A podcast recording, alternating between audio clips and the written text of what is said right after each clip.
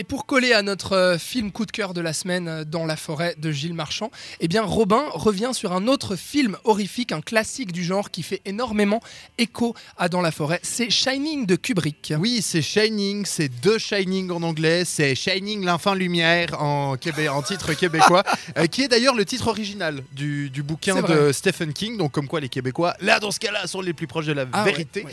Euh, sorti donc en 1980 avec tu, enfin on le sait tous, l'énorme Jack Nicholson dans un de ses rôles euh, probablement euh, les plus célèbres.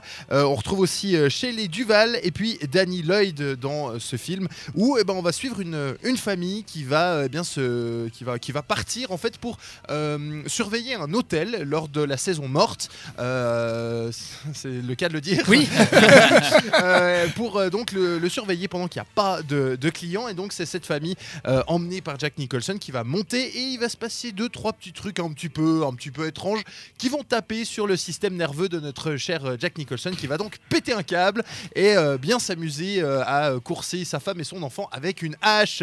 Voilà donc ça c'est le pitch de base mais je pense que pas mal de monde le, le connaît. Pourquoi on en parle? Eh bien parce que finalement ça a quand même pas mal de similitudes entre Dans la forêt et Shining. On l'avait dit euh, il y a quelques instants dans, dans la forêt, le fait que la forêt était un personnage en tant que tel dans l'histoire de Marchand, et ben là c'est exactement la même chose, c'est-à-dire que cet hôtel fait intégralement partie de l'histoire développé dans Shining est un personnage en tant que tel finalement de, de ce film euh, qui va vraiment nous, nous plonger bah, dans un huis clos finalement hein. je crois à part quelques rares scènes au début euh, où bah, il faut bien qu'il y aille et puis je crois vers la fin où il y a quelques, quelques sorties du, du bâtiment ils vont Mhm. vraiment rester dedans vrai. euh, et ça va se construire vraiment de manière un peu claustrophobique tout autour de cette maison, autour de cet enfant aussi qui va essayer de, de- de comprendre un petit peu ce qui se passe, qui va aussi voir des phénomènes paranormaux, qui va voir son père aussi gentiment flancher un peu euh, Ouais, avoir du des côté troubles de la, du côté psychologiques. de la, de la folie, ce qui amène d'ailleurs des scènes euh, totalement folle dingue, euh, notamment une où il boit un verre dans, dans la, grande, euh, la grande salle de réception qui est vraiment à, tomber par terre. Et la fameuse sc- scène, évidemment, euh, vous l'avez vu, des, des ascenseurs. hein. Oui. Si vous ne l'avez pas vu, on va pas vous en dire plus. Et, et en fait, c'est bah voilà, c'est un, un peu la même construction, même si finalement, ce que ça raconte, ce que ça développe, est bien aux antipodes aussi. Enfin, d'un côté, on est dans une forêt. Là, on est évidemment dans un bâtiment un peu plus, un peu plus clos. Euh, Il y a le sujet de la folie il y, a le du sujet, père. il y a le sujet de la folie du père.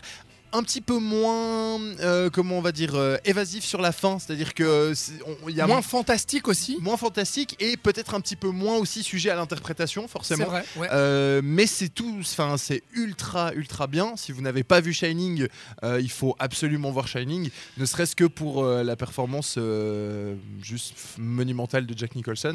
Ouais. Et puis bah, tout, La mise en scène euh, la mise en scène de Kubrick. Ouais. Enfin voilà, c'est, je pense qu'on n'a pas besoin d'en parler euh, plus. Et surtout ce petit enfant en fait qui c'est vrai que même l'acteur euh, Timothée Von Dorp dans, dans la forêt rappelle beaucoup en fait Danny le ça. petit Danny dans Shining. ces personnages qui, enfin, ces jeunes qui, qui vraiment sont assez passifs, voient en fait ce qui, bah voilà, il a, il a quoi, il a 9-10 ans peut-être le petit dans Shining, je dirais 8 à la, ans. à la louche. Ouais, un truc comme ça comme Ouais. euh, Euh, donc voilà, c'est vraiment bah, à 8 ans, tu comprends pas ce qui se passe, tu subis un peu ce qui, ce qui arrive, et, euh, et c'est aussi assez dingue de, de- de voir à quel point Shining a aussi euh, inspiré la pop culture actuelle sur plein plein de trucs, hein, euh, sur euh, le- le- la moquette par terre, les deux gamines dans le couloir, euh, le mec sur son tricycle, enfin il y a plein de trucs qui maintenant sont devenus des, des- Ouais. des- des incontournables de la pop culture, et c'est pour ça qu'il faut absolument voir Shining.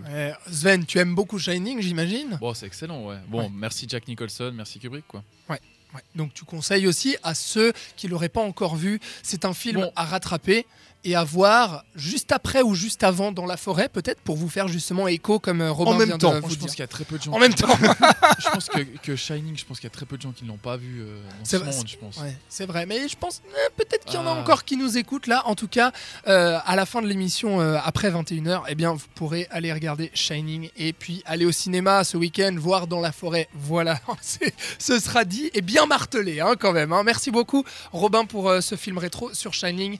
On s'écoute un peu de musique et on revient ensuite pour faire le bilan sur notre film de la semaine.